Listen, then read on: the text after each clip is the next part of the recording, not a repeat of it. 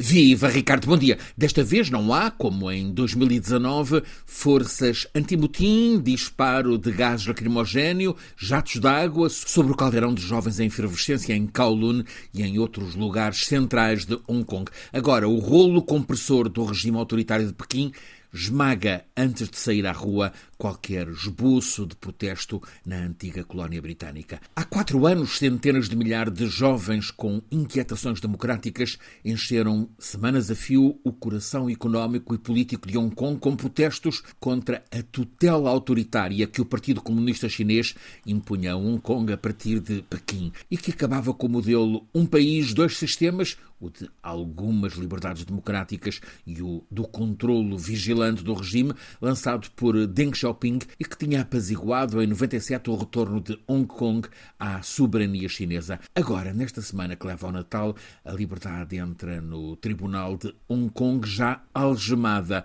e já com mais de mil dias de prisão. Jimmy Lai, 76 anos, passaporte britânico, por ter vivido em Hong Kong no tempo em que esta era uma próspera colónia do Reino Unido. Jimmy Lai é o multimilionário fundador do jornal pró-democracia Apple Daily, um símbolo da resistência na defesa da liberdade naquele fervilhante arquipélago de Hong Kong. Ele está preso desde o tempo da pandemia. É agora julgado por o popular jornal que tinha criado ter, diz a acusação oficial, ter atacado a segurança nacional da China ao publicar reportagens com palavras de ordem dos jovens em protesto e assim ter impulsionado as manifestações que se tornaram violentas. Então, o poder de Pequim aprovou, de modo fulminante, uma lei de segurança nacional dedicada especialmente a Hong Kong e que permitiu que 200 polícias entrassem pela redação do Apple Daily para apreender material sobre o protesto em Hong Kong contra o massacre em 89 dos democratas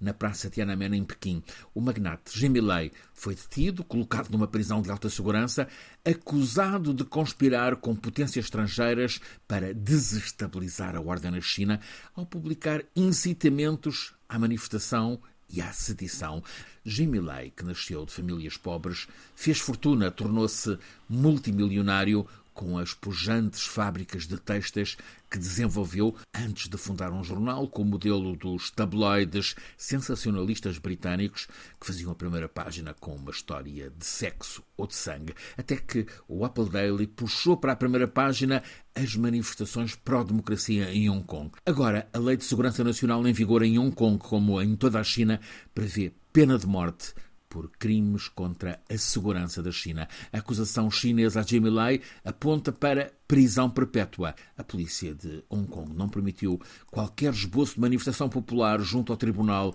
onde Jimmy Lai está a ser julgado, mas não impediu que representantes diplomáticos do Reino Unido, da União Europeia, dos Estados Unidos, da Austrália, da Nova Zelândia, também de outros países, também o cardeal católico de Hong Kong, tivessem estado na abertura do julgamento que declaram político e exigido a absolvição e imediata libertação de Jimmy Lai. Organizações de direitos humanos estão a comparar a China de Xi Jinping com a Rússia de Putin e antecipam que a condenação anunciada de Jimmy Lai representa o fim do que restava de liberdade política, de imprensa e de expressão nas regiões especiais de Hong Kong e Macau. Ainda que em Macau não haja movimentos relevantes de ativismo político, em causa também está a continuação da prosperidade económica de Hong Kong,